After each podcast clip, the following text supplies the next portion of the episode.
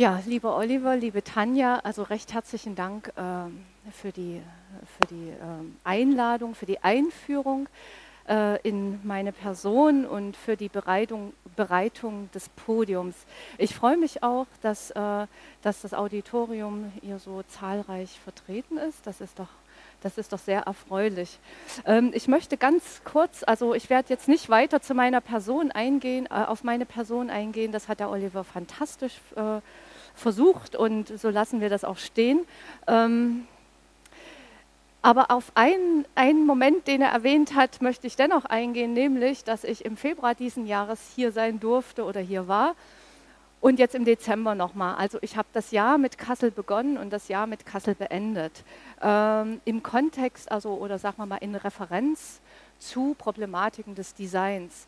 Und dazu möchte ich anschließend ähm, äh, mitteilen, dass ich zwar also eine, eine unter anderem eine äh, Kultur- und Design-Theoretikerin äh, bin, aber allerdings aus meiner ähm, Profillage heraus mit Argumentationslinien aus der Kulturanthropologie komme, aus der Soziologie, aus der Kulturphilosophie komme.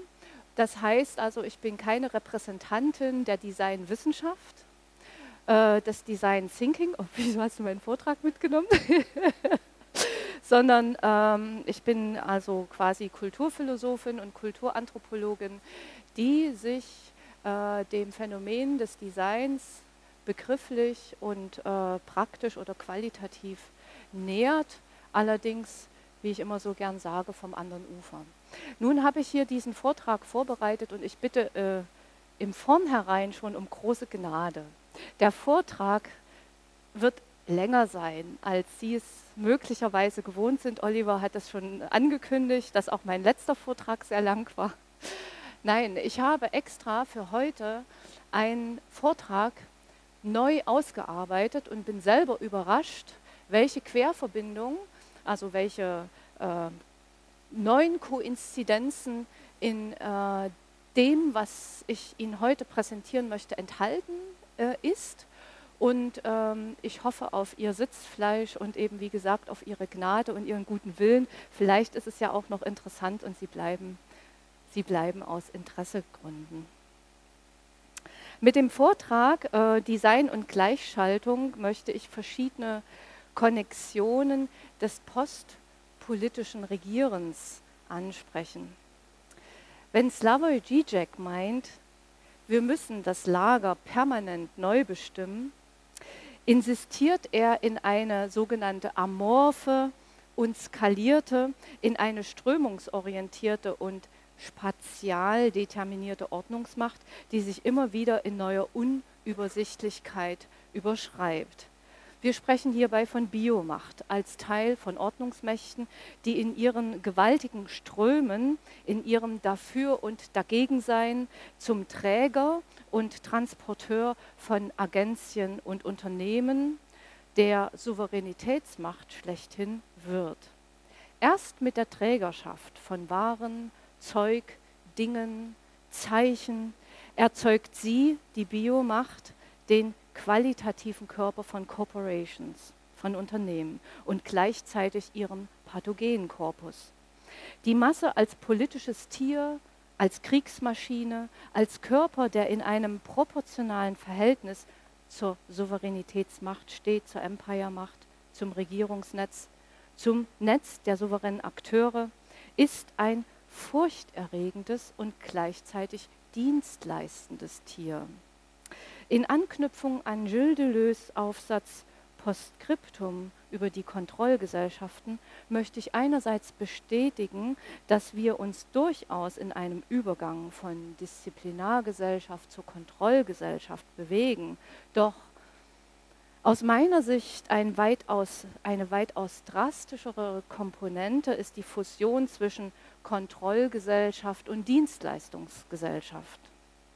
Der heutige Vortrag möchte die Bedingungen aufzeigen, die kollektive Gebilde dazu befähigen, ein ausgeprägtes Dienstleistungs- und Kontrollpotenzial zu entfalten. Gleichzeitig soll diskutiert werden, wie sich, der, wie sich die psychopolitischen Bedingungen der Menge im Unternehmensmarketing instrumentalisieren und zu Userströmen gestalten lassen. Ich habe Ihnen ein Visual Essay vorbereitet in vier Kapiteln oder vier Abschnitten, der in vier Abschnitten gegliedert ist. Und bevor wir hier auf diese Sensation der pathogenen Effekte eingehen, ähm, also pathogenen Effekte verursacht durch Design Governances, äh, möchte ich Sie durch quasi drei Skalen oder drei Schichten eines äh, bildanthropologischen Exkurses jagen. Ja? So, also führen, bitte bleiben Sie. Ähm, Im ersten Teil meines Vortrags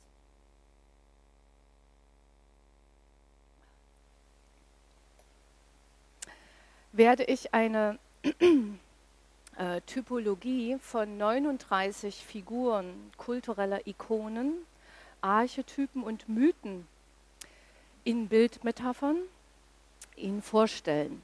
Es handelt sich hierbei um Metaphern äh, und Symbole, die ich aufgrund ihrer Inbesitznahme von kollektivem Wissen und kulturellem Gedächtnis als starke Metaphern bezeichne.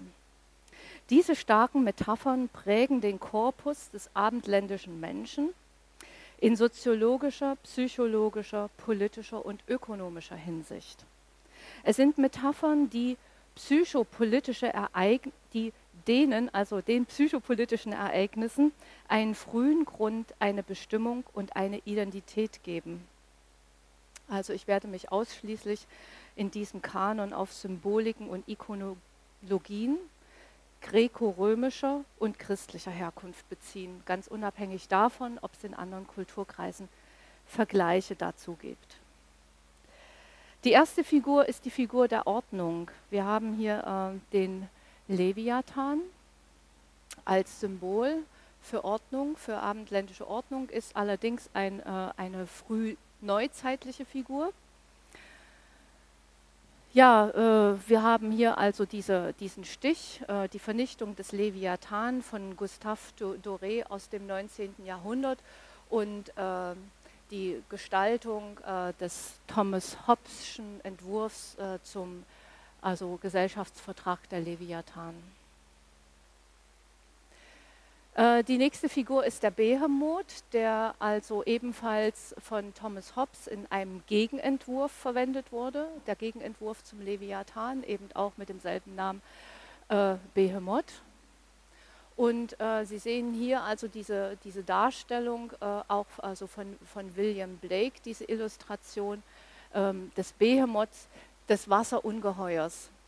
Leviathan und Behemoth sind beides ähm, kabbalistische und äh, jüdische Figuren, die also aus der, jüdisch, der jüdischen Kabbala entstammen und ähm, äh, sozusagen Eingang gefunden haben in dieses greko-römische Denken oder griechisch-römische Denken, christianische Denken bis hin äh, zur frühen Neuzeit hier von äh, Hobbes verwendet. Die nächste Figur ist der Wolf, beziehungsweise der Werwolf, also das ist der, der Werwolf ist eher der äh, verdammte Wolf, der also nicht unter den Menschen weilen kann und äh, verdammt ist, also äh, in, mit vampirischen Zügen äh, zu Vollmondzeiten sich zu ähm, entpuppen und auch zu morden, während der Wolf äh, das Tier ist, was äh, der Mensch sich zum Untertan gemacht hat in Form des Hundes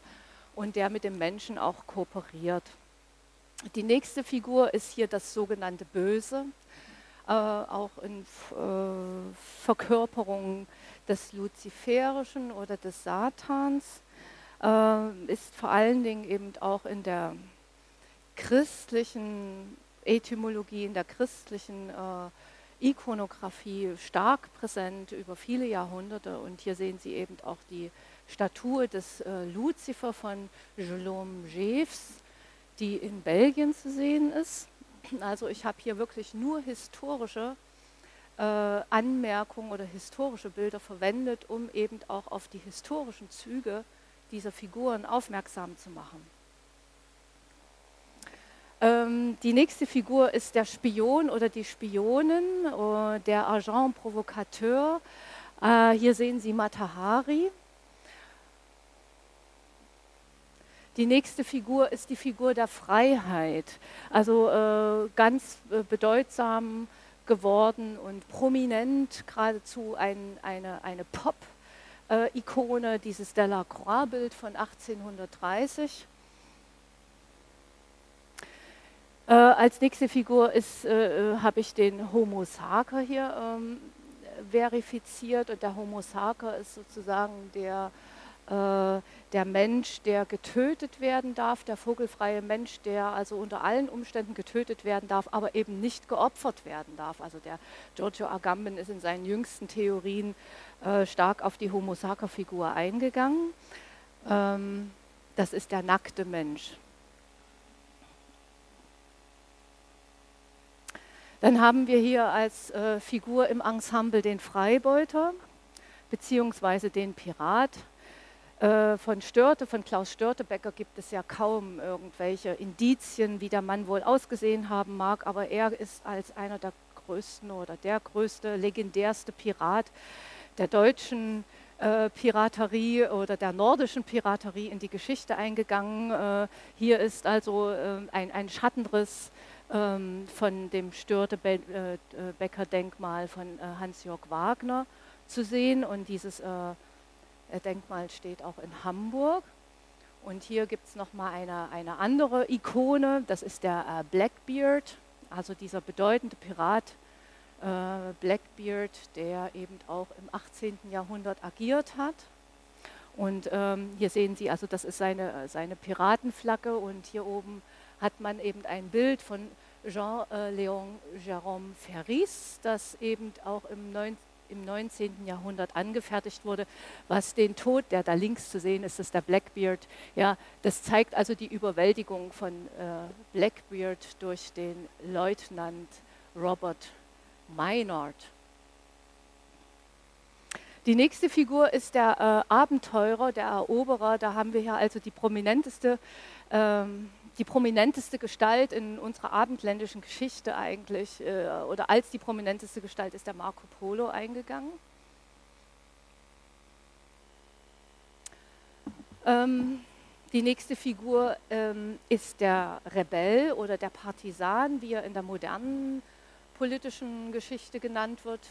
In äh, historischen Zeiten eher der Rebell, ich habe hier eben auch deswegen eine mittelalterliche Figur des Rebellen ausgewählt. Das ist eben äh, der Hans Kohlhase, der von Kleist als Michael Kohlhaas verarbeitet wurde. Sie haben hier auch einen mittelalterlichen Stich zu dieser Figur Hans Kohlhase und eben eine eher moderne, also wenn ich von modern und postmodern spreche, dann immer im politischen Sinne. Und ähm, also ähm, ein, ein, äh, das die, die, die politische Moderne endet ungefähr mit der Millenniumswende, mit der, mit der, mit der Auflösung äh, der Blockmächte. Und äh, so in der Millenniumswende beginnt die politische Postmoderne und die asymmetrischen Kriege. Also das ist eine moderne Figur des, äh, des Partisan in dieser äh, Fotografie von René, René Boury. Jetzt geht das nicht weiter.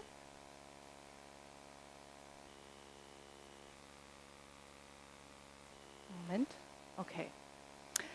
Also eine ganz ähm, starke ikonografische äh, und äh, äh, psychopolitische Figur des Abendlandes sind die sieben Todsünden, hier äh, dargestellt von Hieronymus Bosch. Die Versuchung, dargestellt in diesem Bild von Louis Corinth, die Versuchung des heiligen Antonius. Oder eben der Sündenfall, äh, die, die, berühmte, ähm, äh, äh, die berühmte Freskendarstellung von Michelangelo im Vatikan in Rom.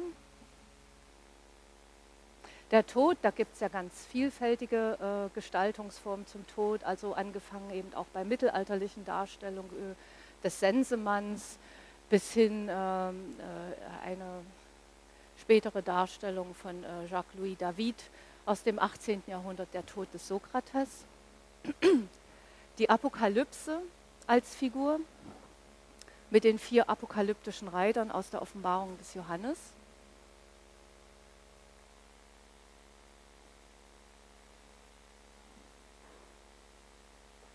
Der Krieg als zentrale Figur unseres äh, kulturellen Gedächtnisses oder kollektiven Wissenskrieg, der sich immer über Freund-Feind-Relationen definiert. Hier ist ein, ein, ein, alter Stich, auch ein mittelalterlicher Stich aus, äh, aus, der, aus der Lutherbibel, aus der Ausgabe von fünf, äh, 1545, ähm, äh, die den Krieg äh, von äh, Gog und Magog äh, zeigt, also, gegen, also das, der Krieg der Türken gegen Wien. So, die nächste Figur ist die ewige Jugend. Wir haben hier Lukas Kranach, also diese, das sind, das sind eigentlich alles auch sehr äh, starke Interpretationen, die geläufig sind, die bekannt sind, aber vielleicht so in dieser Reihenfolge und ähm, Historizität nochmal wünschenswert, wieder aufgefrischt zu werden. Ähm, die ewige Jugend hier in dem Lukas Kranachschen Jungbrunnenbild die Schönheit, also einerseits mit der berühmten äh, Botticelli-Venus, äh, die in den Uffizien hängt und ähm, mit einer Venus-Darstellung aus der frühen Renaissance. Gesundheit, da kommt man ja auch ganz direkt auf Äskulap zu sprechen, der ein, äh, also der sozusagen in der griechischen Mythologie der Gott der Heilkunst ist und der auch immer die Schlange äh, bei sich hat, die also quasi wiederum äh, seine Zugehörigkeit äh, zu den Erdgottheiten symbolisiert. Ähm, Heilungsprozess hat Eskulap auch als äh, Wiedererweckung der Toten ähm, bezeichnet. Und äh, deshalb ist ja auch der Eskulapstab als Symbol für die ganze Heilkunst und Medizin in die Geschichte eingegangen. Ähm, die nächste Figur ist die Figur der Sicherheit. Also wir müssen immer bedenken, Sicherheit kommt von diesem lateinischen Begriff securus, securus oder, also was heißt, was heißt ohne Sorgen? Securus heißt sans souci, also ist auf äh, sans souci übersetzt auf Französisch oder Sicherheit in Deutsch. Ähm, Sicherheit heißt ohne Sorgen, das ist halt äh, der Entwurf von Friedrich dem Großen, aus dem 18. Jahrhundert, Sanssouci in Potsdam. Die nächste Figur ist der Frieden. Wir haben hier ein äh, Flugblatt des Westfälischen Friedensvertrags, also das ist ein prominentes Friedensabkommen, ähm, was verfertigt wurde nach einem der längsten Kriege auf äh, europäischem Boden, und zwar der Dreißigjährige Krieg. Die nächste Figur ist die göttliche Potenz. Wir haben hier die philosophische Hand mit ihren äh, geheimen Zeichen. Und zwar ist das also sozusagen die, äh, die Darstellung der hermetischen Lehre aus der äh, antiken äh, äh, philosophischen Theorie oder äh, Philosophie, also die Hermetik, ähm, mit der man im Wissen um die Symbolkraft zum sogenannten Stein der Weisen gelangt. Die nächste Figur ist die männliche Potenz. Also wir haben hier eine antike Dionysus-Darstellung mit äh, den Symbolen, die Dionysus auch immer begleiten. Also das ist der Satyr, die Nymphe, der Phallus und der Tyros, sein Zauberstab. Wir haben die Handelspotenz, Sie sehen hier antike Münzen. Die militärische Potenz. Und zwar, das ist also ganz spannend, nämlich der Kardinal Richelieu äh, ließ, wann war das eben im Dreißigjährigen Krieg, auf seine Kanonen Ultima oder in Ultima Ratium Ratio Regum oder Regis, also Regum des Königs, Regis der Könige, äh, gießen. Und das hat äh, dann auch Friedrich II. von Preußen wiederholt. Also das hat man teilweise auch immer noch auf den, Histor also auf den historischen Waffen sowieso, aber das ist ein Inbegriff für Souveränität, also für Souveränitätsmacht äh, und Ausnahmezustand, dass der, dass der äh, König sozusagen als Stellvertreter Gottes äh, auch die militärische Potenz über Krieg und Frieden zu entscheiden innehat. So, die nächste Figur ist die Kombatanz, die uniformierte Masse, der Kombatant, derjenige, der die Uniform trägt und sich äh, zu einer, einem Staatsheer oder Landesheer erkenntlich zeigt. Oder eben die Horde und Meute, die keine Uniform trägt, also die eher wild gekleidet ist. Äh, wir haben dann hier, also das äh, ist die Vorform der Söldnertrupps, der heutigen Söldnertrupps, äh, nannte sich eben in den letzten deutschen Kriegen auch Freikorps. So, die nächste Figur ist der Populus, der Populus, also die, die Menge in der Gestaltung des dritten Standes hatte man sozusagen bis zur Französischen Revolution, dass auch der Tagelöhner angesehen war, gleichgestellt mit dem Handwerker und mit dem Bauern als dritter Stand, der dann eben auch ermächtigt wurde im Rahmen der Französischen Revolution. Äh, äh, also die Terreur wurde von Robespierre ihm quasi zugeschrieben. Populus als vierter Stand, also das ist die radikale Armut, bezeichnet man heute als ähm, äh, die Überflüssigen oder die Armen, also da gibt es eben halt äh, soziologische Diskurse darüber. Oder, huch, jetzt ist das Bild weg, die, äh, die Multitude als äh, Gegensatz zu Populus. Die Multitude ist oder, äh, ein Begriff, der von Spinoza kommt und äh, meint die Multitudo Fomidolosa, also die gewalttätige Masse. Das ist die Masse in Aufruhr, die furchterregende Masse.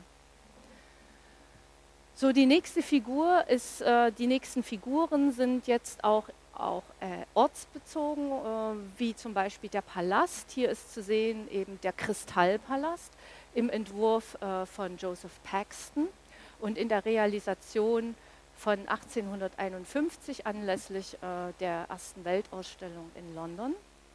Das Panoptikon im Entwurf äh, von Jeremy Bentham also die sind auch aus, dem an, an, aus den Anfängen des 19. Jahrhunderts, diese Entwürfe von Jeremy Bentham, wurden aber im 20. Jahrhundert dann erst tatsächlich realisiert als Gefängnisbauten.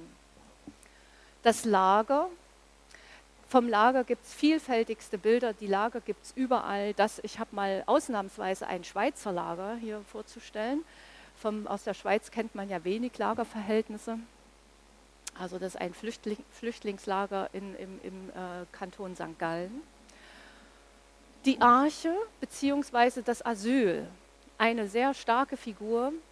Wir haben hier also als Asyl, möchte ich Ihnen hier äh, sozusagen die Platonische Akademie sogar vorstellen. Peter Sloterdijk wird, es nicht, wird, wird nicht müde, immer anlässlich seiner, der, der, der Semesterantrittsvorträge äh, über das Asyl der Akademie zu sprechen. Also dass die Akademie sozusagen ein Asyl des Geistes ist.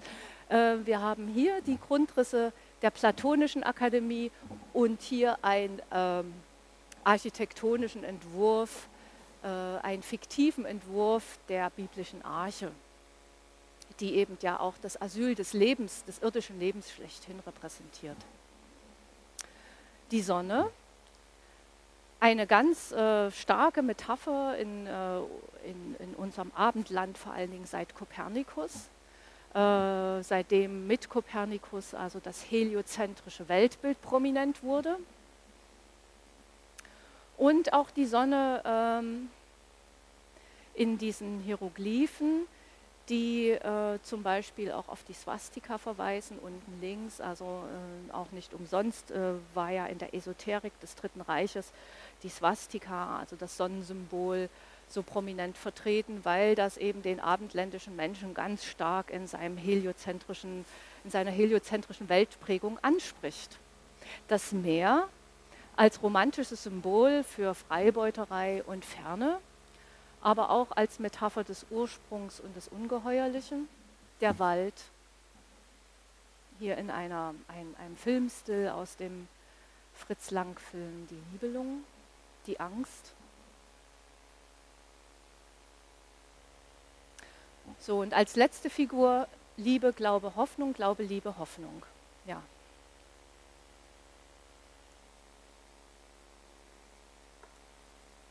Also als, äh, als starke Metapher äh, der äh, christlichen äh, Ikonografie und auch Theologie. Der zweite Teil stellt die gleiche Typologie aus 39 Figuren äh, historischer und klassischer Metaphern noch einmal vor, allerdings überlagert durch postpolitische Bildmetaphern. Das heißt, es handelt sich jetzt um Cultural Icons, die ihren Bildursprung in Medienbildern der letzten zwei Dekaden haben, also der letzten 20 Jahre haben und in einer direkten Entsprechung, ja Übersetzung zum historischen Kanon psychopolitischer Metaphern und Mythen stehen.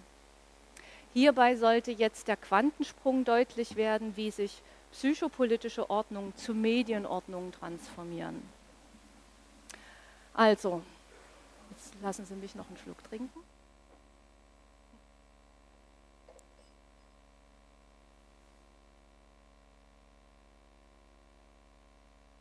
Zur Metapher der Ordnung, historischen und Metapher der Ordnung, gesellt sich also die temporäre das temporäre Bild der, der UNO, der Generalversammlung der Vereinten Nationen.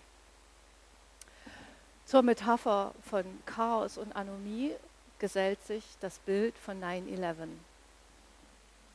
Zur Metapher von Wolf, von Werwolf, Vampir, gesellt sich die Metapher, also äh, der Literatur des 20. Jahrhunderts, einmal auf der rechten Seite in äh, einem ähm, in einer Animation von, also wie sagt man dazu, Comic, in einem Comic von Warren Ellis, Wolfskin, ja, was ja den, den Wolf, aber auch den, den Vampir äh, repräsentiert, in Anlehnung auch an dieses berühmte Buch von Hermann Hesse Steppenwolf.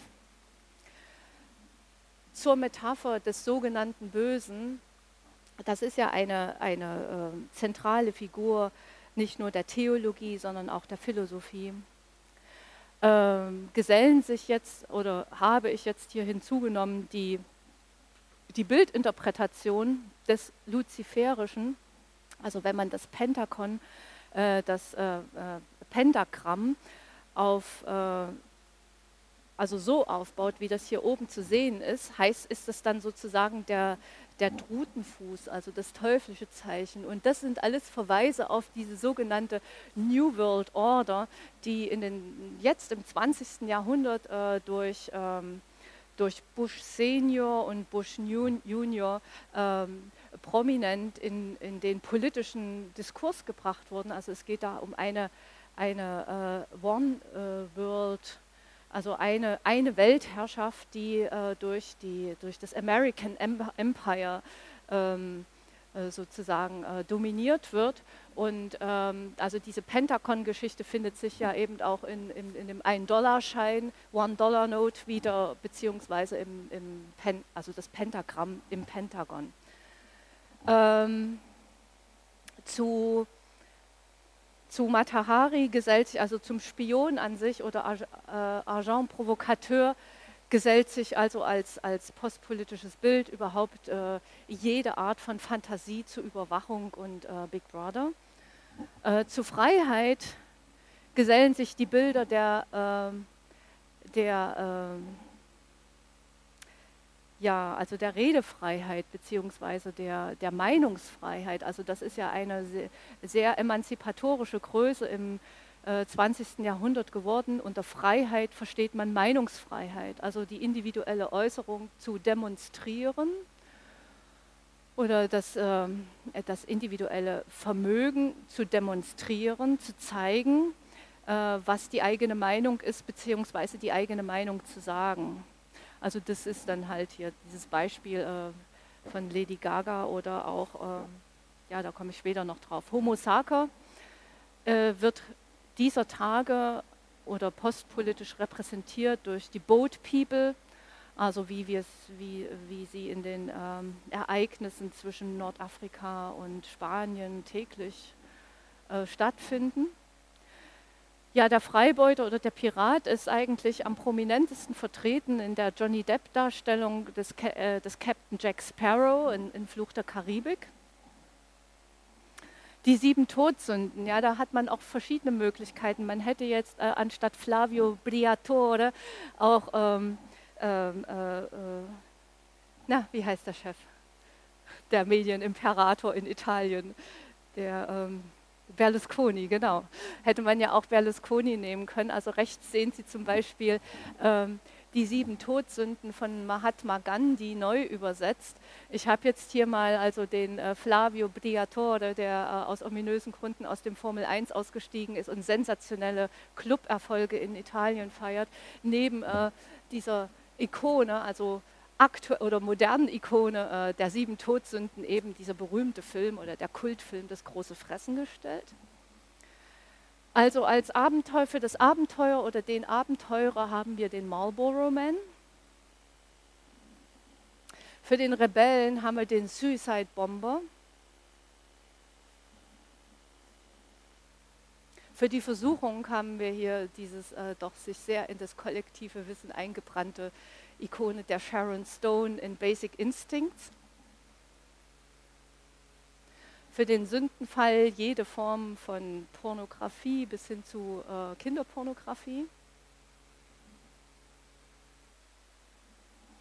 Für den Tod, das ist ja wirklich ganz spannend, ist sozusagen der äh, Adobe Photoshop gemakte Tod. Also das äh, fing ja auch schon an mit dem ersten Golfkrieg, dass man nicht wusste, ob das jetzt nun eine CNN-Performance ist. Und genauso dasselbe betrifft auch äh, den Tod von Bin Laden in den ersten Stunden der Meldung äh, seines, der Vermeldung seines Todes äh, kursierten eben diese Bilder im Netz, die dann auch relativ schnell wieder runtergenommen wurden, also äh, woran sich natürlich auch etliche Theorien hängen. Aber äh, Tod heutzutage als Photoshop gemachter Tod. Apokalypse, alle Formen von äh, Endzeitstimmungen, die oder Reportagen, die äh, man äh, täglich auf Phoenix oder N24 sehen kann beispielsweise, also Asteroideneinschlag. Hier geht es um einen Killer-Asteroiden, bitte das Datum notieren. Krieg äh, bedeutet immer also das Machen von äh, äh, äh, Enemy Targets, also von Freund oder Feind ähm, Oberflächen also das Gestalten von Freund- oder Feindoberflächen. Also das, was nach wie vor äh, noch im Gespräch ist, ist sozusagen die Feindesoberfläche des Taliban. Die ewige Jugend, also die man sich in, äh, in äh, Wellness Spa Resorts in Thailand und sonst wo abholen kann. Die Schönheit per äh, plastischer Chirurgie, die Sicherheit mit der glücklichen Kleinfamilie, den Frieden mit äh, UN-Friedenstruppen,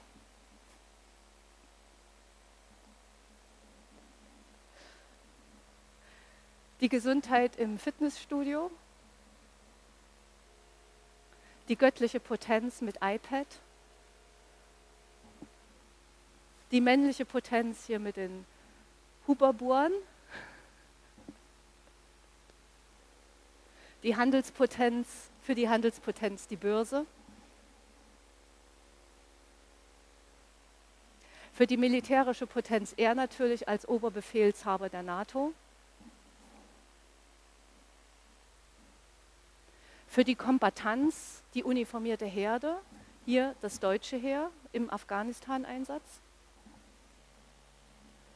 für die Nicht-Kombatanz, also für die nicht äh, äh, uniformierte Meute,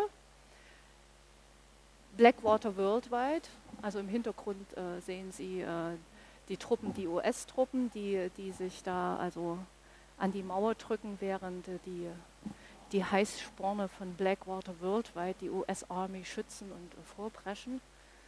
So, also der Populus, der dritte Stand, Mittelstand, Innovation, Zukunft als äh, marginale Leitrichtung und die Kleinfamilie.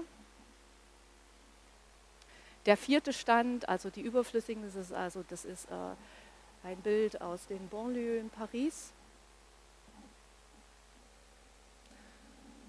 Oder eben äh, die äh, Multitu Multitude, wie sie von äh, Hart und Negri äh, äh, benannt wird, also in Anlehnung an Spinozas Multitudo Formidolosa, die gewalttätige Masse. Flüchtlinge, Migranten jeder Art. Der Palast, ähm, das ist also, wird heute repräsentiert durch äh, die größte Shopping Mall weltweit, die, die, die Dubai Mall das Panoptikon hier als also in, in einer ganz gleichen architektonischen Entsprechung durch den Air, äh, Airport Chicago, aber da gibt es weltweit etliche, das ist nur ein Beispiel. Das Lager durch Massentourismus,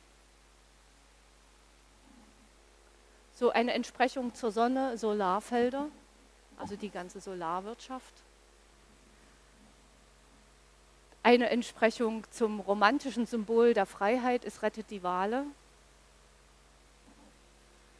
Oder eben zur Arche, also was wir ja auch vorhin äh, I, I, iPad in Verbindung mit dem göttlichen, äh, mit der göttlichen Potenz hatten.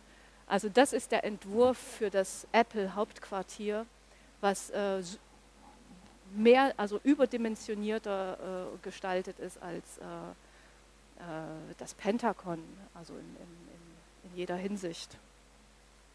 Ach, und da habe ich hier noch, da habe ich hier noch den Bucky Fuller hingetan. Ne? Also vielleicht war der auch eine Inspiration für Platon, man weiß es ja nicht. So, und äh, also die Entsprechung zum Wald wäre heute äh, die, äh, die endlosen Bilder von, von äh, Waldvernichtung, von Abholzung, Rodung, Waldbränden. Beziehungsweise man kann das ja auch vice versa diskutieren, also der Wald als Erfindung. Zur Angst die Pharmaindustrie und sämtliche Formen von Phobien und äh, Angsterkrankungen. Zu Glaube haben wir also Glaube, Liebe, Hoffnung haben wir natürlich äh, UNO-Sonderbotschafter. Ja, jetzt sind wir mit den 39 durch. Also jetzt, äh, das war sozusagen die zweite Schicht. Meine Damen und Herren, wir kommen jetzt zur dritten äh, Schicht, nämlich Ausweitung der Markenzone. Das ist äh, ein, ein, ein Begriff von des, des äh, ähm, Soziologen Hellmann. Und zwar der dritte Teil ähm, möchte zeigen, wie starke Metaphern kulturelle Ikonografie und Mythen in den Dienst von Unternehmenspolitiken gestellt werden. Der hier besprochene Quantensprung, der jetzt hier besprochene Quantensprung zeigt einen deutlichen Transfer zwischen psychopolitischen Ordnungen, Medienordnungen und Dienstleistungsordnungen. Das bereits schon in gesellschaftsvertraglichen Zusammenhängen konstituierte Verdikt der Ökonomisierung sämtlicher Lebensbereiche, wie zum Beispiel von Jean-Jacques Rousseau in seinem Gesellschaftsvertrag, der dort schon von der Auflösung der Regierung spricht, findet in Michel Foucaults Schrift Biopolitik 1 und 2 ihren Höhepunkt.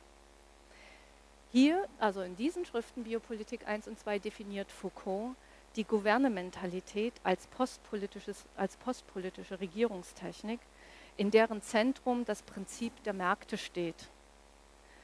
In der operationalen Ausführung dieses Regierens steht das medienbasierte Marketing.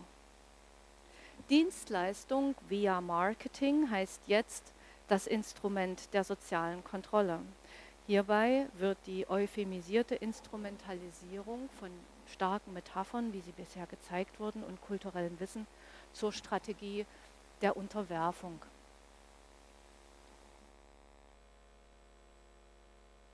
Also, jetzt gehen, gehen wir nochmal die ganze Reihe zusammen durch. Alle 39 Figuren. Nur, dass alle 39 Figuren jetzt ein Brand haben, einer, einer, einer Marke zugehören. Ordnung, UNO. Chaos und Anomie wird verwaltet in Guantanamo. Zu äh, Werwolf, und Wolf haben wir also die Bikes Steppenwolf oder auch Jack Wolfskin.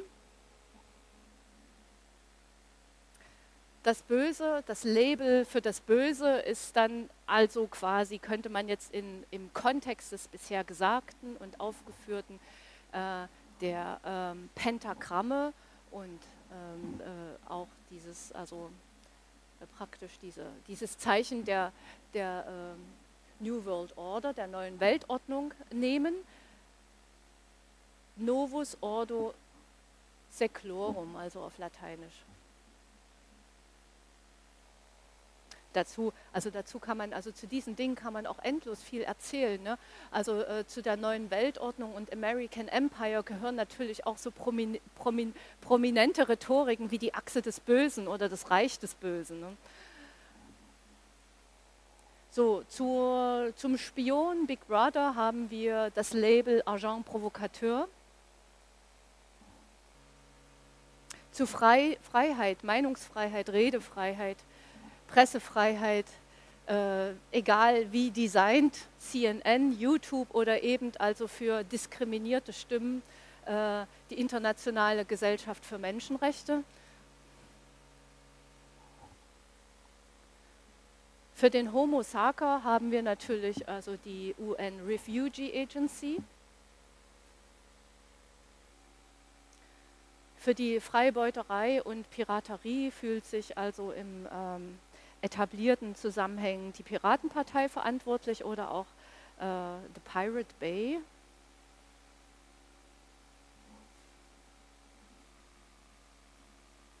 Für den Abenteurer fühlt sich also nach wie vor das Marlboro Adventure Team verantwortlich, wobei die gibt es ja eigentlich, glaube ich, gar nicht mehr, aber Marco Polo als Marke.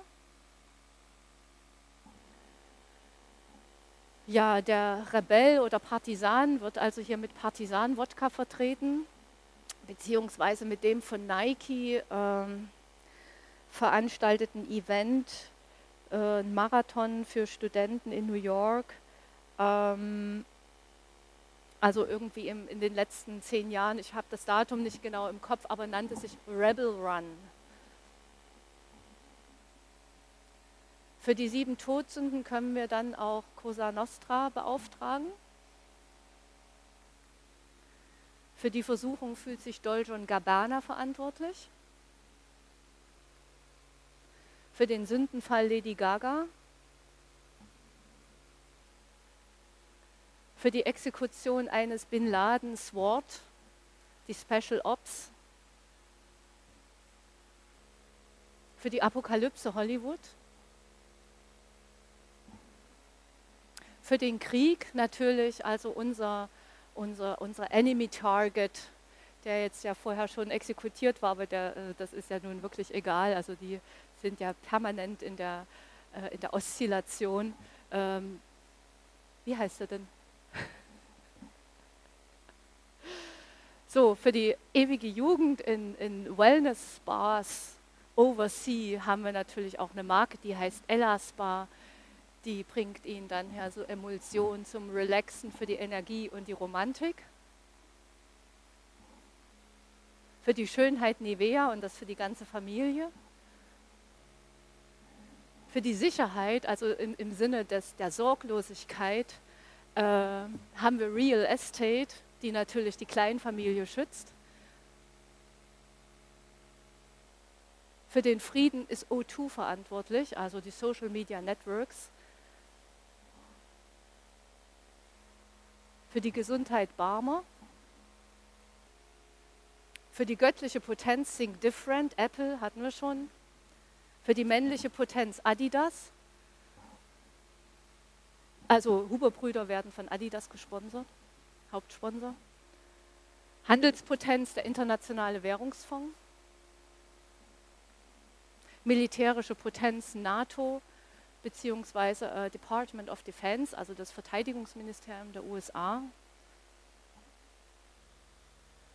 Für die äh, Kombatanz, Combatants haben wir den ISAF, also das sind ja die internationalen äh, Sicherheitstruppen, die äh, in, also für, eigens für den Afghanistan-Krieg kon kon konstituiert wurden und zu denen auch das deutsche Heer zugehörig ist bei denen das Deutsche ja auch zugehörig ist. So, hier haben wir das Brand halt von Blackwater Worldwide. kaufen Sie sich eine Meute für Ihre eigene Sicherheit, für die Sicherheit Ihres Unternehmens, kaufen Sie sich eine Privatarmee, gehen Sie zu Blackwater Worldwide. Der Populus, der dritte Stand, wird durch die FDP vertreten. Der vierte Stand durch United Colors of Benetton.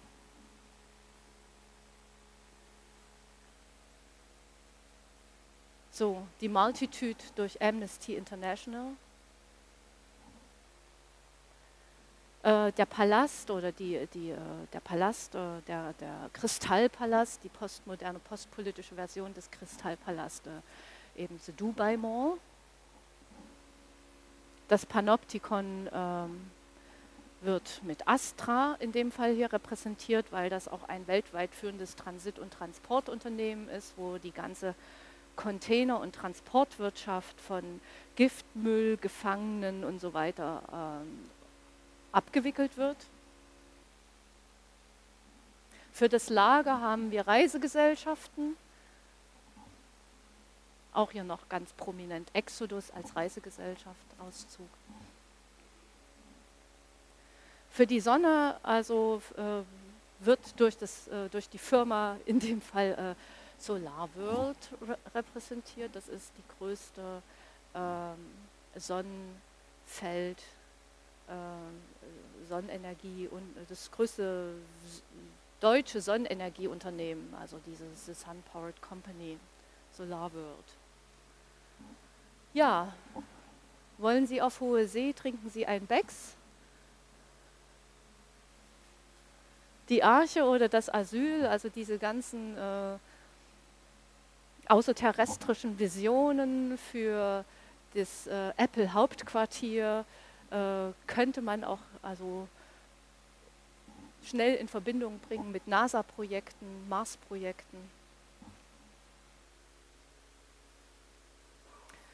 Der Wald ist sozusagen das äh, rettet den Wald, Green Globe, rettet die grüne Erde. Für die Angst haben wir Novartis, also das ist äh, der prominenteste Pharmahersteller, der auch in letzter Zeit sehr viel in, ins Gespräch gekommen ist. Und für Glaube, Liebe, Hoffnung die UNICEF, beziehungsweise diese Agentur für Werbung und Design, das fand ich ganz schön, die eben auch äh, dieses, äh, sich äh, dieser Maxime, dieser theologischen Maxime äh, bemächtigt. Gut, jetzt sind wir eigentlich schon mal durch das äh, durch das Schlimmste oder Schwierigste oder Aufwendigste hindurch. Es war also bis hierher, um jetzt mal eine kleine Interpunktion zu bringen, ähm, diese drei Staffeln oder diese drei Schichten habe ich in meiner Ausarbeitung äh, als äh, Vorbedingungen markiert, um eigentlich des Weiteren pathogene Effekte zu verstehen, die durch Designgovernances zustande kommen. Ja? Also wenn äh, quasi derartig äh, starke kulturelle Metaphern inkorporiert werden und äh, für also äh, die Ökonomisierung jedes Lebensgefühls, jeder Identität, jeder Lebensbereiche ein, eine Firma Zuständigkeit hat, ähm, ist das im Grunde genommen nochmal eine, eine Bestätigung äh, dieser These, wie sie auch von Deleuze von mir eingangs erwähnt wurde, nämlich der Übergang von, von der Disziplinargesellschaft zur Kontrollgesellschaft, die fusioniert mit der Dienstleistungsgesellschaft, also die Kontrolle mit der Dienstleistung.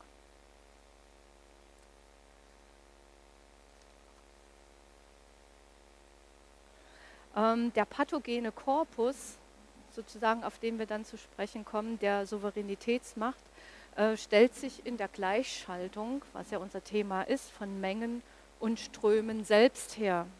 Gleichschaltung heißt im konkreten Dienstleistung, äh, im konkreten Dienstleistung und User, Nutzerkombatanz als neues Unterwerfungs- und Trägerprinzip der Biomacht. They sold their souls to the industry. Aus dem Interface zwischen Neuromarketing und Sozialorganen, unter Sozialorganen versteht man in der Soziologie das Gehirn, werden nicht nur erfolgreich Klienten rekrutiert, sondern es ist kulturphilosophisch betrachtet die postpolitische Schnittstelle, auf der sich ein Kapitalismus als Religion, wie es schon bei Walter Benjamin heißt, medial und auf der Designebene revolutioniert. Ja, das ist hier eine Performance äh, von äh, dem Künstler Das Korn, ähm, in der also quasi diese äh, Design Combatants, diese äh, Ökonomisierung sämtlicher Lebensbereiche angesprochen wird. Zentral, bei, zentral ist hierbei ähm, die Operation How to make or how to design good combatants, respektive good user. Verkaufsoberflächen im Emotional Design sind fester Bestandteil einer Camouflage-Politik im Katastrophenkapitalismus. Hierbei ist die Rolle des Neuromarketing kritisch hervorzuheben. Apple war eines der ersten Unternehmen, das die Bilder der Counterculture und Protestkulturen für ihre Werbebotschaft Think Different inkorporiert hat.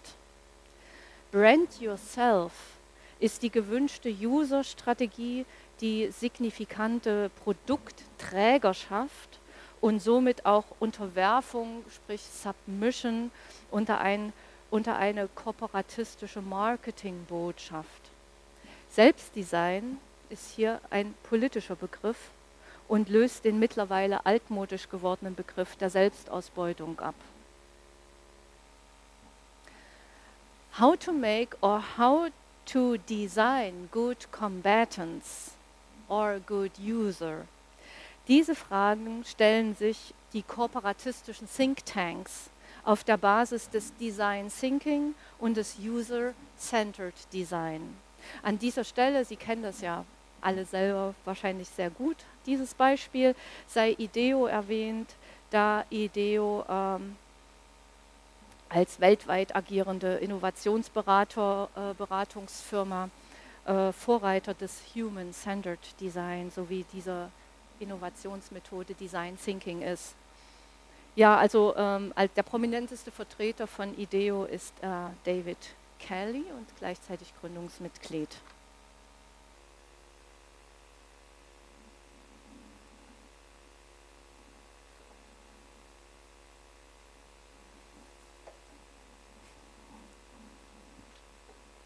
Der neue Geist des Kapitalismus heißt Innovation.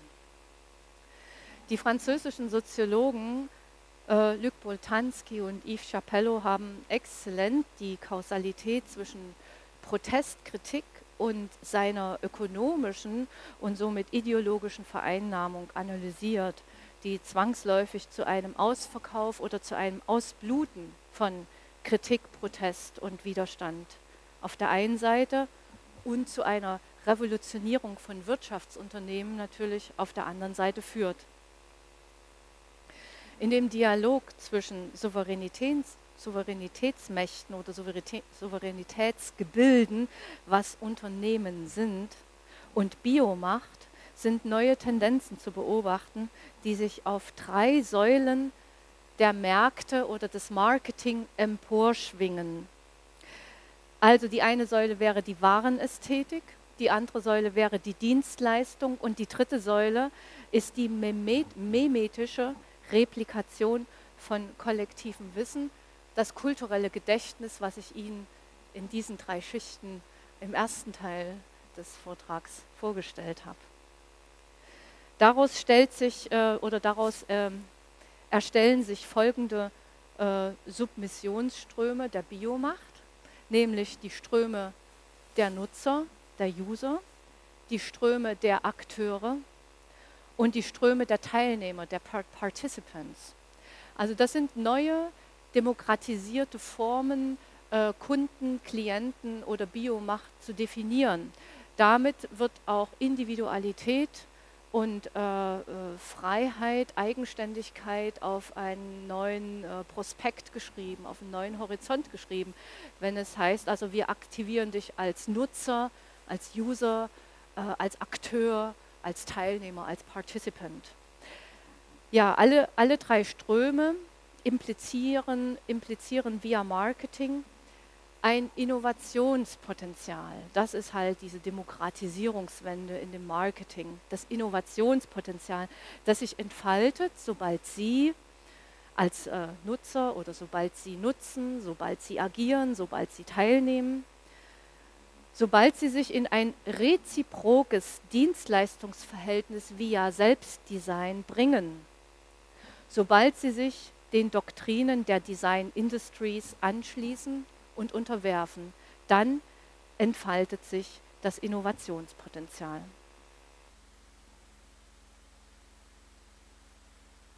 Die hieraus resultierenden Gleichschaltungen sind pathogen. Während der Kriegseuphemismus Kollateralschaden oder Collateral Damage in einem journalistischen Beiläufigkeitscharakter meist Infrastruktur, Menschen, kulturelle Güter meint, sei hier jetzt weiter zu differenzieren. Kollateralschaden meint in diesem heutigen Kontext Auslöschung von Sozialorganen via Medienkonsum, via Entradikalisierung des Widerstands, wie es Chantal Mouffe nennt.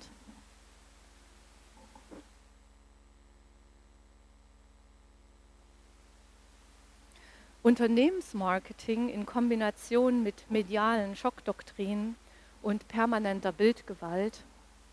Also darauf würde ich auch später gern nochmal zu sprechen kommen, auf das Thema der Bildgewalt, dass man heute nicht mehr nur von Gewaltkritik sprechen kann, sondern von äh, unbedingt also äh, die Form oder das Thema der Bildgewaltkritik, der Mediengewaltkritik und der Designgewaltkritik einschließen muss, also die Gewaltkritik, die äh, von Benja, Walter Benjamin herkommt. Also Unternehmensmarketing in Kombination mit medialen Schockdoktrinen und permanenter Bildgewalt, wie zum Beispiel Breaking News, erzeugen einen neuronalen Nebel, der das oder die Sozialorgane im Verlauf einer gewissen Konsumfrequenz empfindlich beeinträchtigt. Pathogene Effekte sind neuronale Nebel und vergleichbar mit Inhalationsdrogen.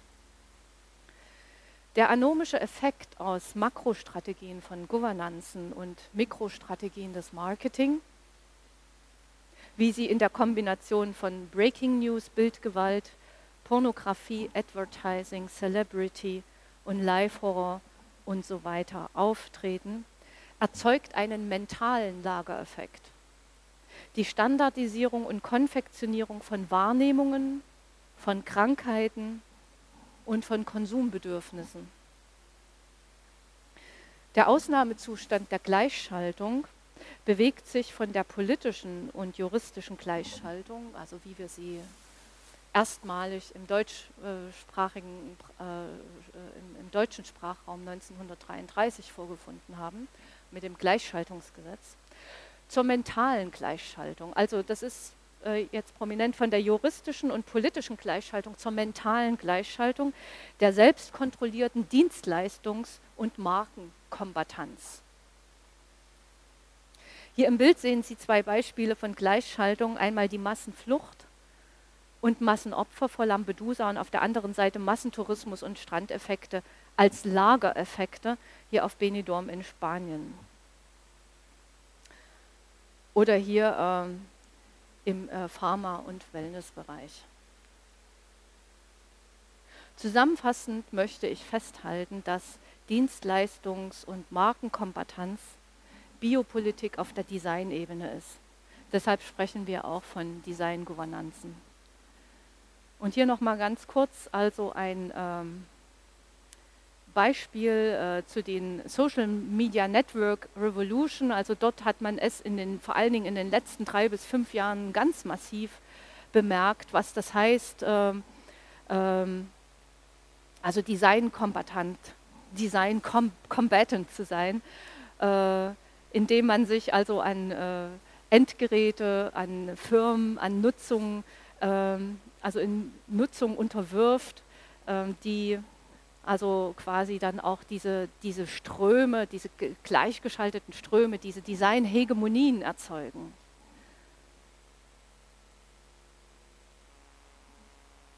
ja, also es ist einfach für mich auch nach wie vor ein sehr, immer wieder eine sehr faszinierende Angelegenheit, äh, die, der, der äh, ägyptische oder arabische Frühling via Social Media Network Revolution, weil das ist ja, wird wenig diskutiert, ist aber eine Win-Win-Situation. A, weiß man jetzt sowieso nicht, also wo hat die Revolution rein politisch hingeführt, aber es ist natürlich äh, eine extrem unternehmensrevolutionierende Angelegenheit gewesen, weil sie ja eben über die, über die Social Media und ähm, die ähm, ähm, Mobile Devices äh, äh, funktionierte. Also da kann man ja fast sagen, so O2 can do the revolution.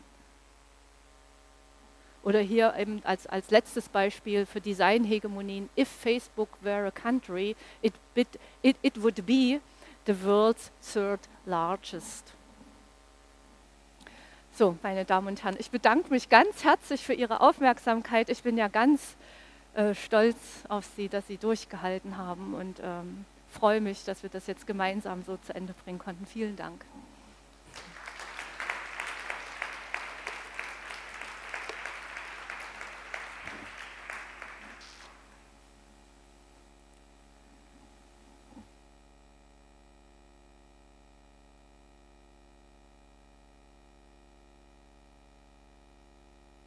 Also das war jetzt eigentlich ein bisschen ein gewagter Ritt, will ich mal sagen, der einerseits durch die Bildanthropologie führte und auf der Basis äh, dieser starken kulturellen Metaphern, die also ähm, äh, während es mir hier mein großes Anliegen war, also diese historische Konnotation dieser starken, äh, dieser starken Metaphern äh, vorzustellen. Deshalb waren die drei Schichten auch nötig.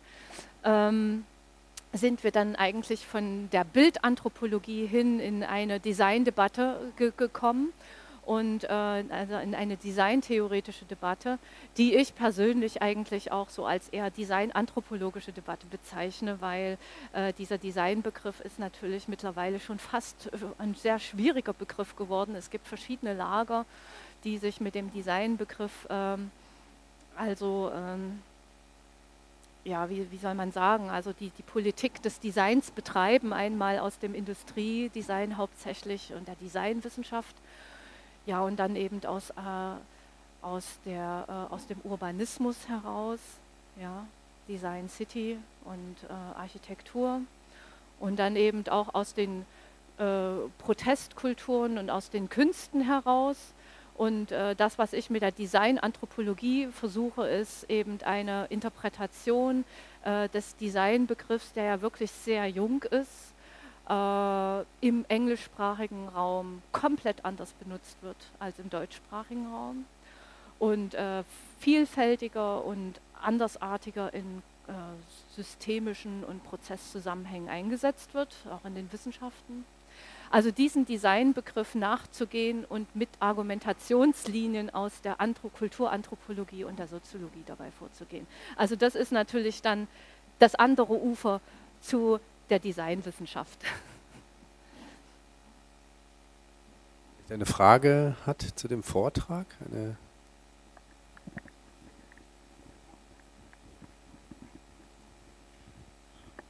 Wenn Sie sich auf das kulturelle Gedächtnis beziehen, meinen Sie das ähm, im Sinne von Jan Assmann und Aleida Assmann und Bodo von Boris, nehme ich an? Ja, auf jeden Fall. Und ähm, könnte mhm. man dann ähm, diese Markenzeichen als visuelle Erinnerungsorte auch sehen?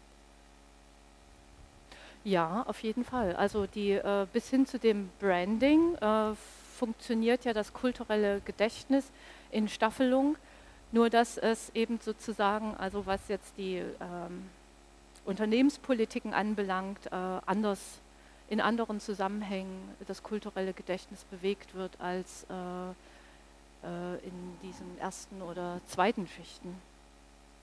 Also da geht es ja, es geht ja um äh, ökonomische Zusammenhänge. Ne? Also, aber, aber, aber dem kann ich äh, nur recht geben, ja, genau.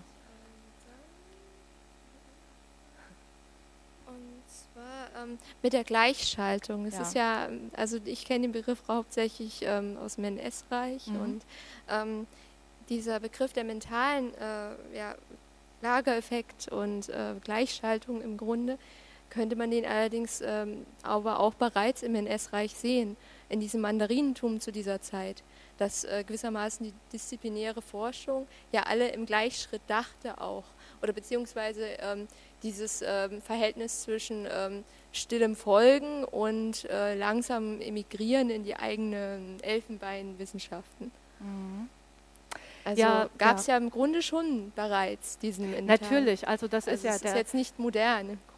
Nein, äh, ich hoffe, dass ich das auch irgendwann mal so äh, äh erwähnt habe, dass also der, der äh, Begriff der Gleichschaltung aus diesem ganzen operationalen Kanon von Karl Schmidt im Zusammenhang mit der ähm, Etablierung der NSDAP und ähm, ähm, mit dem Entwurf des Dritten Reiches über seine drei prominenten Ausnahmezustände entwickelt wurde. Also das ist das, Reich, äh, das Reichstagsbrandgesetz, das ist äh, der Ausnahmezustand und das Gleichschaltungsgesetz. Ne? Mhm. Und ähm, das ist natürlich äh, einerseits äh, bestimmt bedenklich, also diesen Begriff muss man äh, immer wieder auch in Verbindung setzen äh, zu seiner Herkunft. Das ist wichtig. Vielleicht ist es bedenklich, den Begriff so zu verwenden, nur wenn ich jetzt also Interviews führe mit Kollegen, mit Kuratoren, mit ähm, Partnern, mit Freunden. Und das habe ich auch im Vorfeld getan. Und ich habe gefragt, kann man denn den, habt ihr das Gefühl, wir hier in Berlin, haben wir hier in Berlin, haben wir hier, erleben wir hier Gleichschaltung? Wo erleben wir die? Erstmal sofort ja. Also Gleich, Gleichschaltung ist überall. Äh, ob das jetzt touristische Gleichschaltung ist, ob das Gleichschaltung von kultureller Wahrnehmung ist, von kulturellen Bedürfnissen, ob das Gleichschaltung von Krankheiten ist, von Trink- und Drogengewohnheiten, von Konsumgewohnheiten. Man hat einfach diese Gleichschaltungseffekte, die man ganz stark nachvollziehen kann. Im Unterschied vielleicht zur politischen Moderne, also der Ausnahmezustand, also nach Karl Schmidt, äh, ist ja die politische Moderne noch, haben wir in der politischen Postmoderne so eine Art äh, Schizophrenie. Denn äh, wir haben ja also durch die Unternehmenspolitiken bedingt immer wieder, sind wir in der Nutzung, in unserem Zugriff auf Nutzung oder vertrauen wir dem Innovationscharakter, den der Nutzungszugriff verspricht. Wir sind der Meinung, wir sind individuell. Wir sind ganz authentisch. Wir sind also uh, im Alleinstehungsmerkmal geradezu in unserem Nutzungszugriff auf. Was auch immer, ja. Und deshalb eben die mentale Gleichschaltung. Also es wird ganz bewusst nach außen hin dass also ein sogenanntes, natürlich auch kombatantes, immer kombatantes, aber Alleinstellungsmerkmal geoutet in Moden, in Fashion, in, in, ist man der Meinung, man selbst als Buddy ist so authentisch. Aber ähm, das stimmt ja auch nicht. Das ist ja eben gerade das, was ich eben mit ähm, Luc Boltanski und Yves Chapello versuchte äh, zu kommunizieren, dass eben der neue Geist des Kapitalismus die Kritik inkorporiert, inkorporiert also äh, das, was aus der Kunst, aus der äh, Street Culture, aus der 60er und 70er Jahre Kunstbewegung durch Beuys, durch Martin Kippenberger, diese ganzen Protestansätze sind doch von der Industrie inkorporiert. Ja, und äh, du kannst sie tragen, man kann sich outen mit seinem ganzen Outfit und sich sehr individuell fühlen und ist vollkommen gleichgeschaltet. Und das ist eben sozusagen diese sogenannte Schizophrenie, während äh, noch in den 30er Jahren marschiert wurde. Also das sieht man so nicht, aber wenn man nach Berlin geht, nach Mitte und dort die Touristen sieht, die marschieren dort auch wieder mittlerweile. Ähm, ja, aber man könnte das ja dann statt Gleichschaltung Uniformität einfach nennen. Ja, Uniformität ja ist, ähm, ist fast zu harmlos, weil die Uniformität haben wir auch in den sogenannten äh, Differenzen, also in, äh, in dem äh, jeder meint, sich individuell äh, zu konterkarieren und mit seinem mhm. also individuellen Zugriff auf ähm, ähm, mhm. und so weiter ähm, mhm der Uniformität gerade zu entgehen. Also Gleichschaltung ist da viel massiver als Begriff. Und dann noch eine letzte Frage. Ich fand es irgendwie alles, ähm, also ich weiß nicht, ich hatte das Gefühl, diese Bilder, die da kamen, diese Bilderfluten, ähm, man könnte das auch machen, indem man einfach diesen Begriff dann in Google eingibt und guckt, was kommt als erstes. Und ähm, es ist ein bisschen stark konstruiert und auch war das mit Absicht, dass es so zynisch rüberkommen sollte? Weil in manchen Momenten war es ja blanke Zynismus. Also, Sie, ja? Ja, fand ich. Gut. Also ich habe so ein paar Beispiele für. Also ähm, Ähm ich bin ja eine Theoretikerin und eine Performerin. Wenn man mhm. über die äh, Bühne will, über die Rampe will, sowohl mit einer Theorie als auch mit einer Haltung, äh, muss man die inszenieren. Also man muss mhm. auch die Theorie inszenieren und man muss einfach, wenn man eine Botschaft hat, muss man die überhöhen. Denken Sie an Christoph Schlingensief. Aber dann ist das ja auch nur ein Wissenschaftsdesign. Das ist ein Wissenschaft, das ist eine Lecture Performance, das ist ein ja. Wissenschaftsdesign, ja. Ich nenne das Theoriedesign. Mhm. mhm.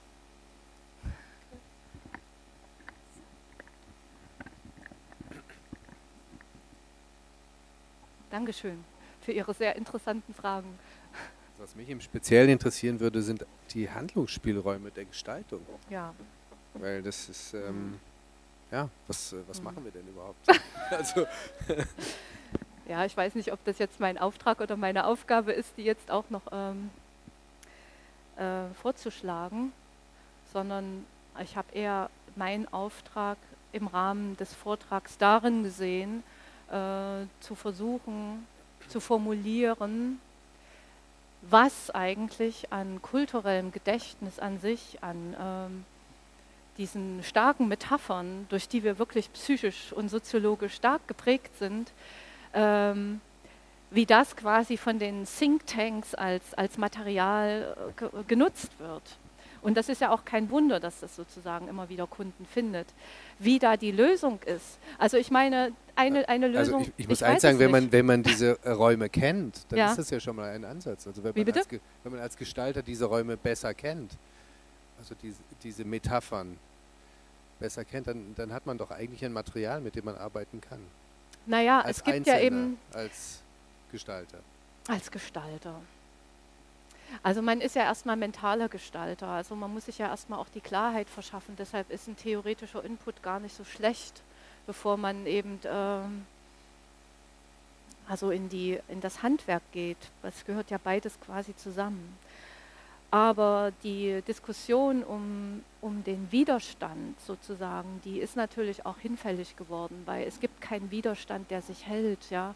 Also das ist eben wie auch, noch, nochmal, ich wiederhole mich, also ähm, basierend eigentlich auf Karl Marx äh, politischer Ökonomie wurde das... Ähm, der Geist des neuen Kapitalismus von Chapello Boltanski formuliert. Das ist eine alte Geschichte, aber sobald sich sozusagen der Widerstand zeigt, ist das doch der Katalysator für die sogenannte Innovation, für die Thinktanks. Also die schicken ihre Scouts raus und zack haben sie es wieder, ja. Und ähm, also das kann nicht die Lösung sein, auch nicht für den Designer.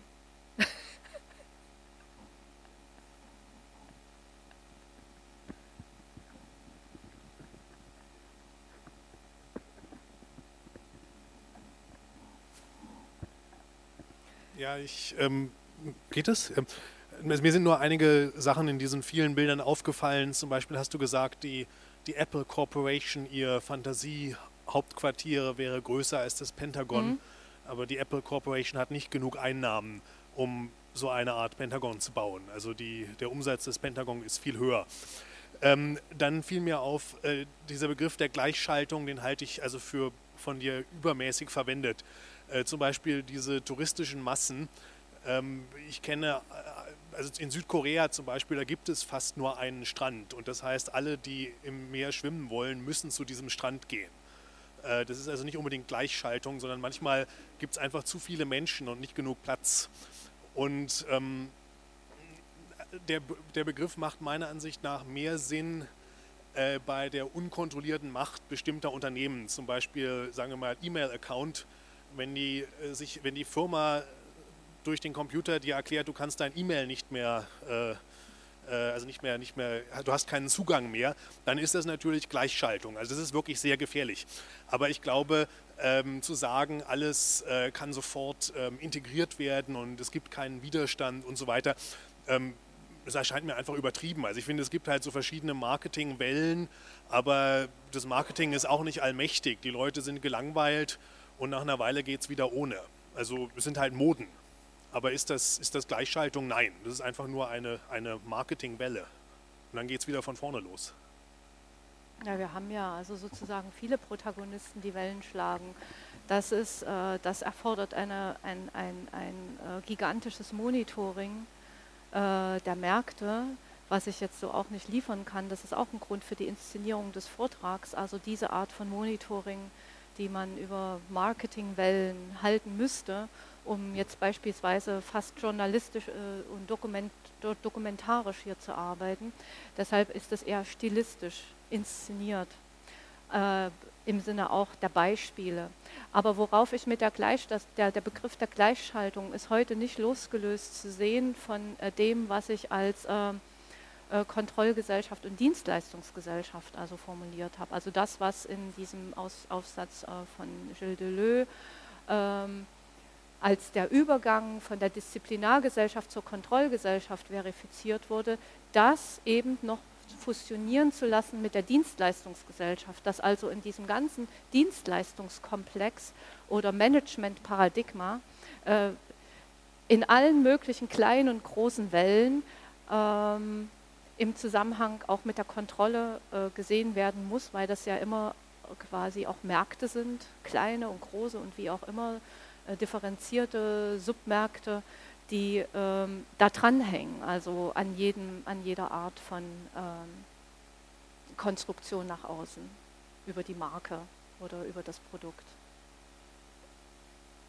Aber ähm, das sind natürlich, ich, ich äh, biete hier keine Lösung an. Ja? Also äh, ich mache hier einen Vorschlag äh, in eine Denkrichtung, wie man also vielleicht äh, von einer kulturanthropologischen und kulturphilosophischen Seite äh, solche äh, Fragen der Bild- und Designgewalt diskutieren oder, oder analysieren könnte. Hm.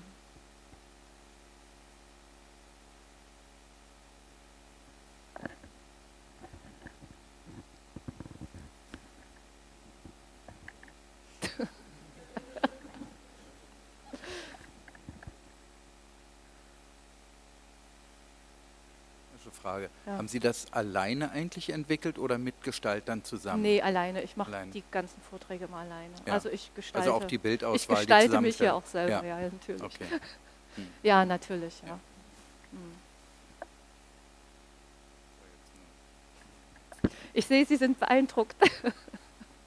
ich sehe, Sie sind beeindruckt. Das haben äh. Sie einer einer Theoretikerin naja, vielleicht ich, gar nicht so zugetraut. Also ich weiß, es ist ja vorhin schon mal gefallen, ja. es wirkt da an einer Stelle so ein bisschen wie ein geplündertes Internet. Und ich würde es in ja. der Aufbereitung, glaube ich, mehr mir selber aneignen wollen. Also, aber ja. das ist, deshalb wollte ich es nur gerne wissen. Ja, ich kann Ihnen das kurz auch erzählen. Also ich habe ähm, jetzt ungefähr in meinem Archiv bestimmt 30 gestaltete Vorträge, also von 2007 bis heute. Also die ich und äh, als ich begonnen habe, diese Vorträge zu gestalten, ähm, also ich habe dann extra noch ein äh, Bildarchiv äh, über ähm, iView Media Pro und das sind ja X-Daten. Und als ich damals anfing, also vor drei Jahren, so diese Vorträge auch so zu gestalten, ähm, habe ich richtige Tafeln entwickelt und mir richtig pro Tafel Mühe gegeben. Neuerdings, also das habe ich mir hier bei Ihnen gar nicht getraut, aber äh, ich mache im Grunde genommen, arbeite ich eher so in so einer Situation, eher in einer Schreibtischsituation, also dass man auch meinen Desktop sieht und dass ich eigentlich auch die Tafeln sehe und dass man so äh, diese, dieses, dieses offene Arbeiten, dass man eine Einsicht hat in das offene Arbeiten. Und ein bisschen daraus resultiert das auch, dass ich eben die Bilder fast reingeklatscht habe, dann immer wieder in die Tafel. Also das ist, das ist äh, so ein ähm, ambulantes Arbeiten äh, mit, mit, mit Bildterminologien, ohne dass ich jetzt, äh, die, also das habe ich mittlerweile geradezu auch sein gelassen. Und wenn ich ähm, Seminare mache, dann arbeite ich nur so, dass man alle können sehen, was ich tue und äh, hole da so verschiedene Sachen aus dem Netz. Das machen dann auch eigentlich normalerweise auch alle mit. ja, die, die, die Offenheit ist ganz, also ich, ich ähm, möchte hier auch nichts Hermetisches anbieten, also das wäre völlig falsch oder würde in die falsche Richtung gehen, wenn das so ausgelegt werden sollte. Ja, genau, Dankeschön. Ja, ich habe noch eine Frage und ähm, mir fällt auf, dass es, äh, auf, dass es so eine Verallgemeinisierung stattfindet.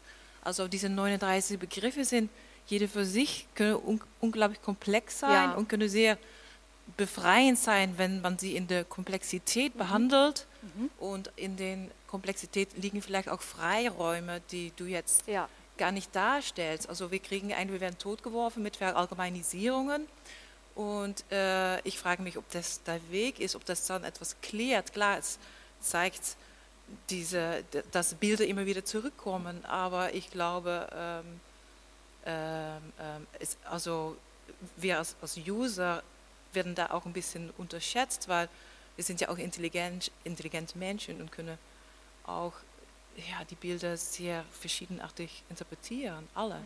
all diese Bilder.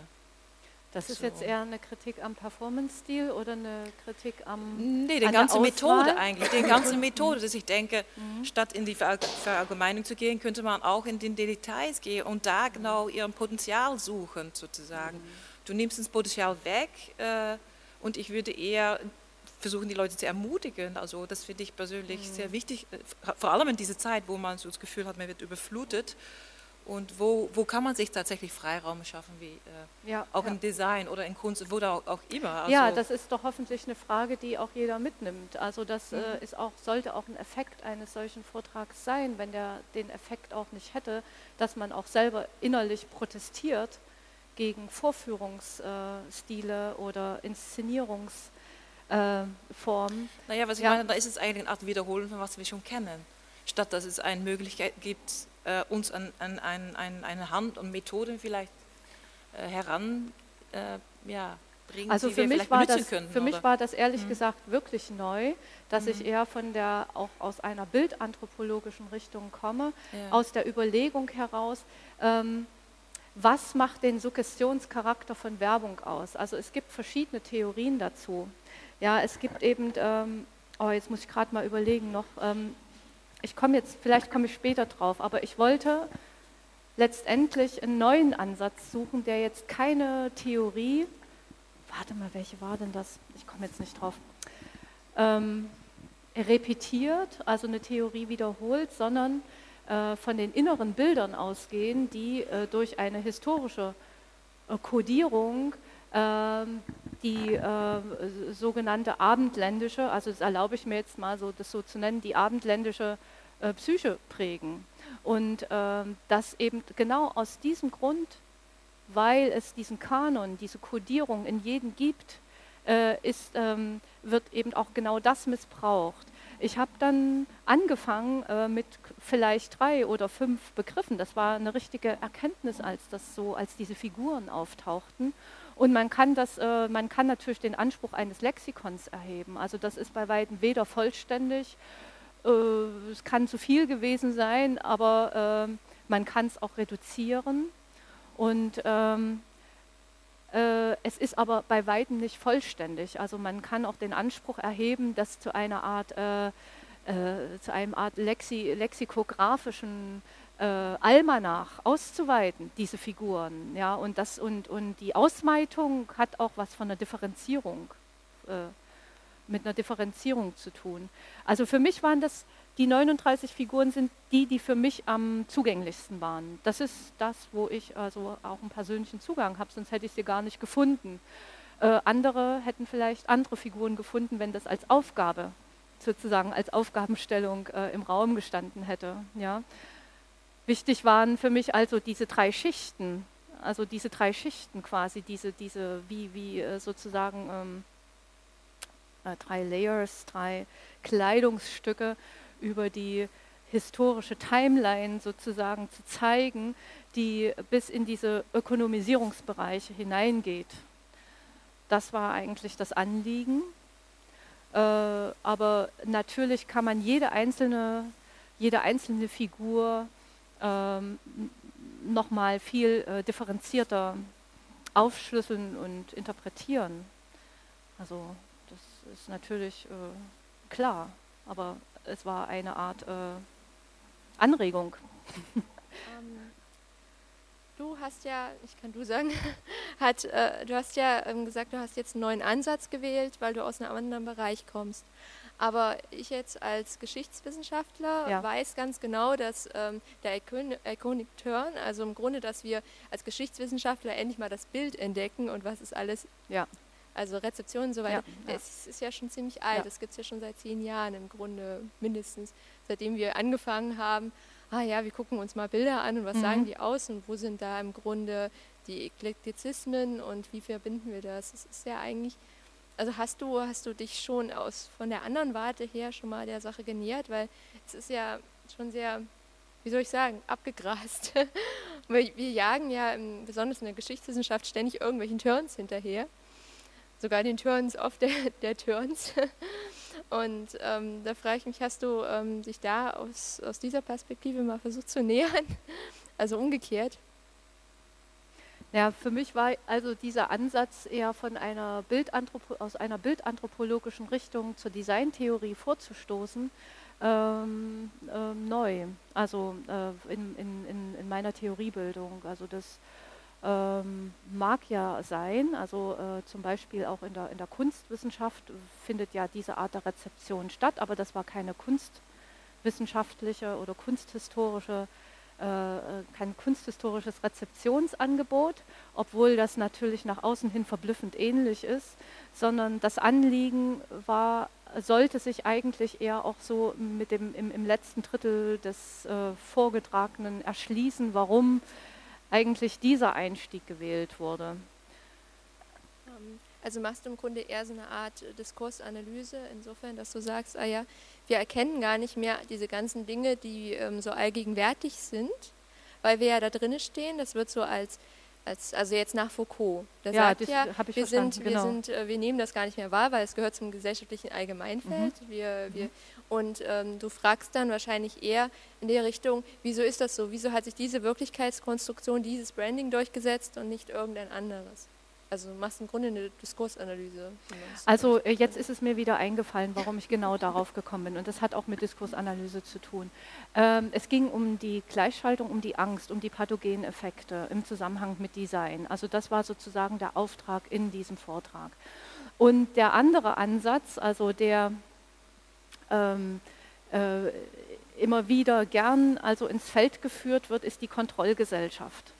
Und äh, dass also durch die äh, von der Disziplinargesellschaft zur Kontrollgesellschaft, also die allgegenwärtige Kontrolle, natürlich also äh, die, die Seku sekuritäre Diktatur erzeugt und äh, bis hin auch zur äh, Selbstkontrolle, also zu diesen, zu diesen Eigendynamiken hin, also dass, dass über die Kontrolle an sich, über die Security an sich, äh, die Angst, also dieses sogenannte Phänomen der Angst entsteht oder dieses äh, Phänomen der ähm, Multitude oder der, ähm, der ähm, Biomachtdynamiken. ja.